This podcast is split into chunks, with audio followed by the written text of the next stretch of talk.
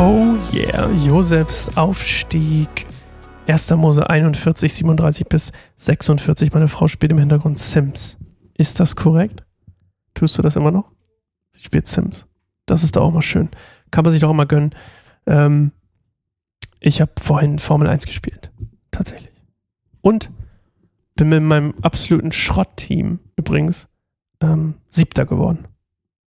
Ich bin sehr, sehr schwer. Ich als Profi-Rennfahrer. Egal. Das auch wieder nur off-topic. Heute am Kokosnuss, Kokosnuss-Tag übrigens. Internationaler Tag der Kokosnuss. World Coconut Day. Ach, ich habe es doch noch nicht über. Doch noch ziemlich nice.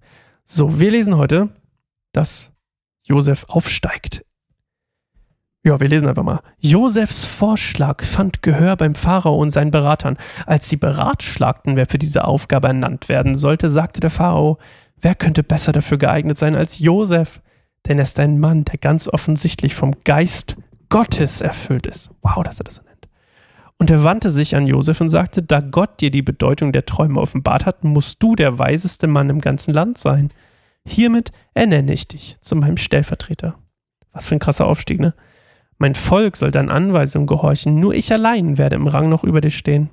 Und der Pharao sagte zu Josef, hiermit gebe ich dir Vollmacht über ganz Ägypten.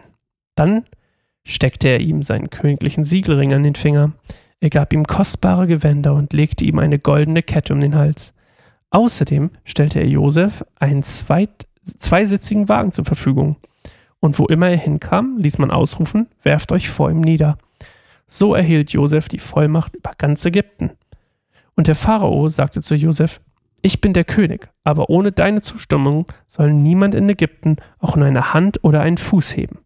Der Pharao gab Josef den Namen Zaphenat Paneach und gab ihm Asenat zur Frau. Sie war die Tochter von Potiphera, dem Priester von On.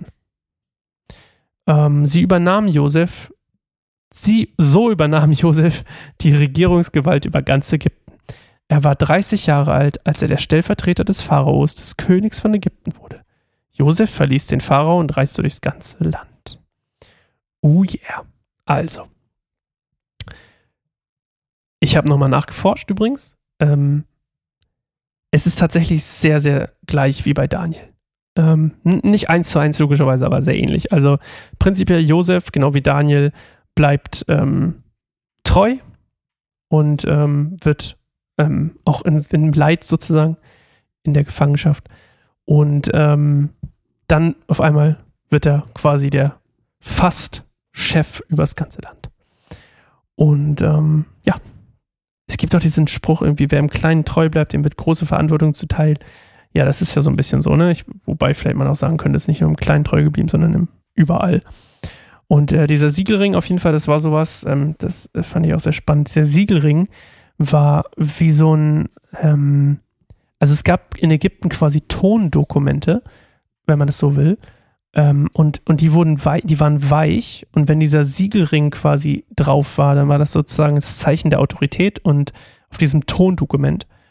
Und ähm, das konnte man auch nicht wieder wegmachen, ohne dass, den, dass dieses Gefäß oder dieses Dokument oder was auch immer zerstört werden würde. Ähm, und deswegen war das quasi so ein unauslöschbares Zeichen von Autorität und bedeutete quasi, hey Mensch, das hier ist unterzeichnet vom Big Boss. In dem Fall von Josef. Asenat bekommt er zur Frau.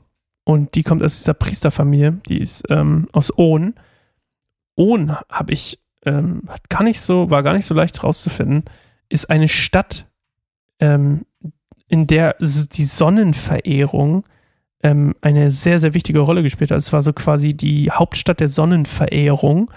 Und ähm, wie ihr vielleicht wisst, haben die Ägypter die Sonne verehrt, so als Gottheit. Und ähm, die war sieben Meilen nördlich von Kairo. Das heißt, eigentlich spielt sich das alles so auch in dem fruchtbarsten Land ab, was Ägypten so zu bieten hat, ne? in diesem Delta-Gebiet da oben. Und ähm, zumindest ist das doch bestimmt da, oder? Kairo. Mensch, nicht, dass ich irgendwie Quatsch erzähle. Aber das ist doch da oben, oder?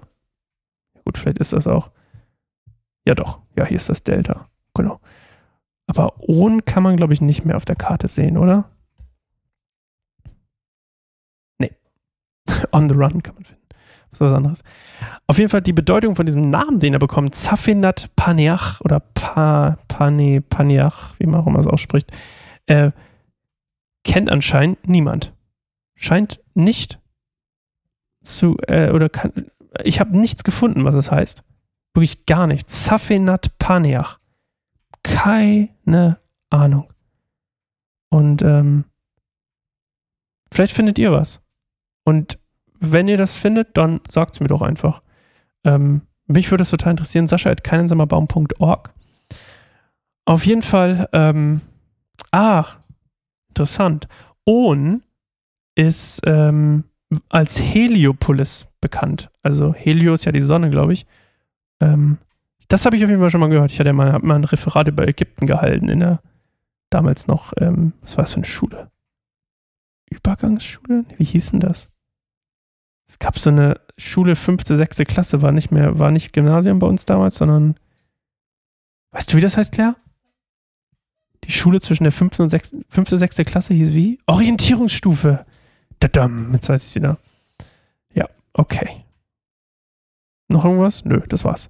Also schickt mir gerne die Bedeutung von Safinat Paniach. Würde mich interessieren. Bis morgen. Tschüss.